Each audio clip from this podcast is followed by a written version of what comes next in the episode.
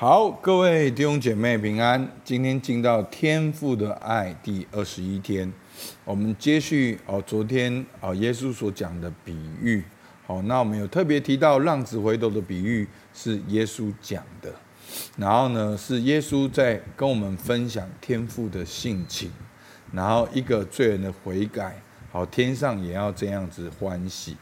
那在这三个比喻里面呢，失羊失钱、迷失的浪子，这三个比喻呢，有两个主要的共通点，就是他们都是有主人的，而上帝就是我们的主人，我们是属于主的，我们不见了，而神正在找我们回家。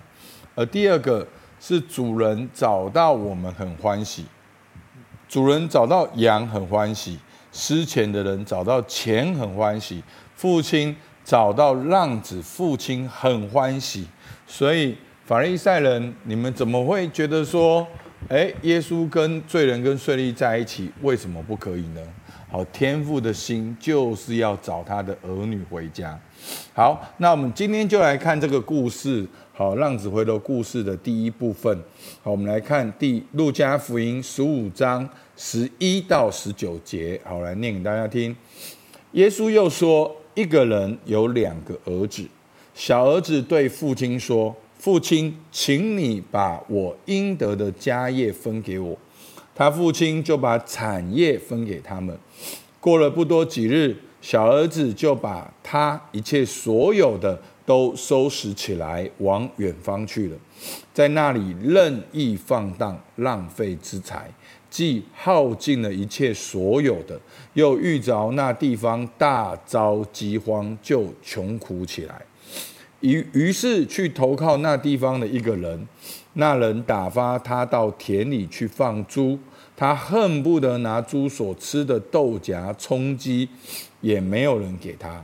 他醒悟过来，就说：“我父亲有多少的雇工，口粮有余，我倒在这里饿死吗？”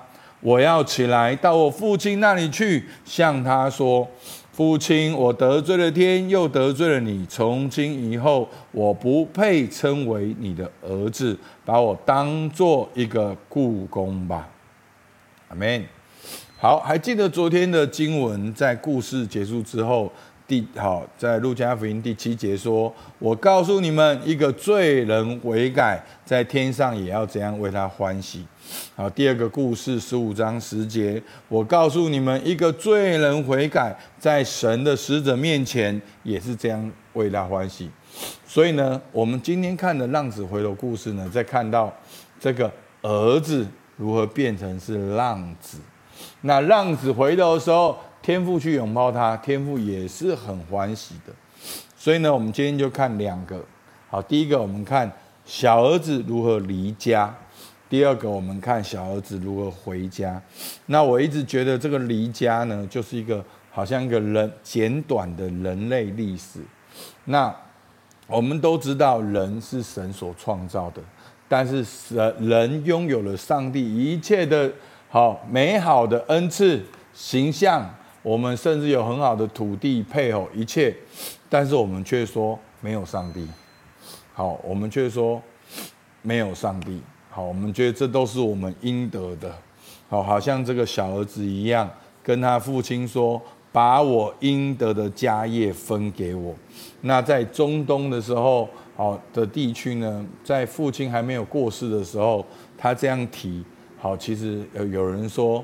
好，这样好像在咒他的父亲早死一样，所以很多时候我们人，我们就会觉得说，这是我应得的，这是我的生命、我的自由、我的时间，没有上帝。所以弟兄姐妹，浪子如何开始堕落，就是从他觉得这这都是他的，而没有上帝开始。所以我要问你一个很犀利的问题：谁是你的主？现在谁在做决定？好，如果你现在所有做决定都是靠自己，那你很可能走上一个浪子的路，就是这都是我应得的。然后呢，第二个呢，就讲到他怎么样，他往远方去了，十三节，在那里任意放荡，好浪费资财。那这个任意放荡呢，就好像我们随从肉体，还有。内心喜好的去行一样。好，我们觉得，当一个人没有上帝，他就目中无人，好，目中无神，也目中无人，然后就任意放荡，好，随从肉体内心喜好的去行。所以我要问大家，好，你现在生命的原则是什么？好，你的生活的原则、工作的原则是什么？你是有圣经的原则呢，还是你是任意放荡？那浪费资财呢？好，那每一个人都有领受从神那里来的祝福。其实祝福也是一种呼召。好，所以我们说特质。好，每一个人都有特质，特质就是上帝给你的祝福，而特质里面就包含了神给你的呼召。所以，其实每一个人你身上你都有神独特的呼召。那你是浪费资财呢，还是你有活在神给你的使命？你有没有发挥神早就给你的恩赐跟资源？你说牧师，我没有，我家三代都欠债。好不，每一个人你都有这样的祝福，你天然人的才干、你的经验、你的学习经验、你的背景、的人脉，甚至你的长相、你的身材、你的脸，通通都是祝福。好，不要再抱怨了，用感恩的眼光来看你现在所拥有的，去寻求神对你的计划。然后呢，后来就遇见大饥荒。好。天有不测风云，人有旦夕祸福。好，那我们都知道，不管是股票、房地产、黑天鹅，好，包括疫情，都有我没有办法测度的大环境。但是我们基督徒有信仰，有上帝，我们也一样会面对挑战。但是我们内心的平安，好，耶稣告诉我们在世上有苦难，但是我们不用害怕。耶稣已经胜过这世界，在我们里面有平安。好，然后最后呢，小儿子浪费了一切呢，他竟然还想要投靠人，那那人打发他去田里放猪。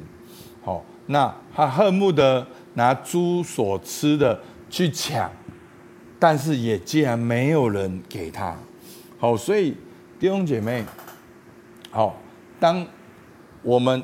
你你自己想想看，如果我们每一个人都觉得我有应得的家业，我也任意放荡，我也浪费资财，我也遇见大饥荒，请问你如果活在一个这样的世界里面，你觉得会怎么样？好，好像那个我们看那种末日片，有没有阴尸路？好，那大家都要保护自己呀。好，为了一点点的食物，为了一点点的水，我们可以。开枪可以扫射，好，其实其实现在的社会其实也就是这样，好，这就是我，所以我就发现这个浪子回头的这个故事，这个小儿子好像就是简短的人类历史，好，好，那这就是小儿子的生命，那他怎么样回家呢？好，那当然我们要知道整个故事的重点其实是天父。看到小儿子回家很喜乐，这就是整个故事的重点。好，那但是呢，我们可以透过这故事一些的好原则，好来帮助我们。小儿子如何回家？好，那我还是要跳着讲，因为我觉得小孩子真正能够回家，是因为有一个爱他的天父。你一定要知道，我们能够回家，是因为天父还接纳我们，也不是因为你做了什么。这都是出于恩典。好，那在这个前提之下，小小儿子做了什么呢？第一个，他跟猪抢食物，抢到一半，他想说：“天哪，我在这里做什么？我的爸爸是有钱人，他有多少雇工，口粮有余，我倒在这里饿死，还要跟猪抢食物。”所以他醒悟过来，他是有天赋的。好，所以弟兄姐妹，求主帮助我们。让我们每一个人都醒悟过来，你是神的儿女，谁告诉你你不是的？好，谁谁批评你，谁论断你，谁告诉你你不是的？好，其实我们帮助很多人，到最后都是自己。你要醒悟过来，你是有天赋的，天赋爱你，天赋在等你回家，天赋要重新接纳你，天赋想到你就很开心。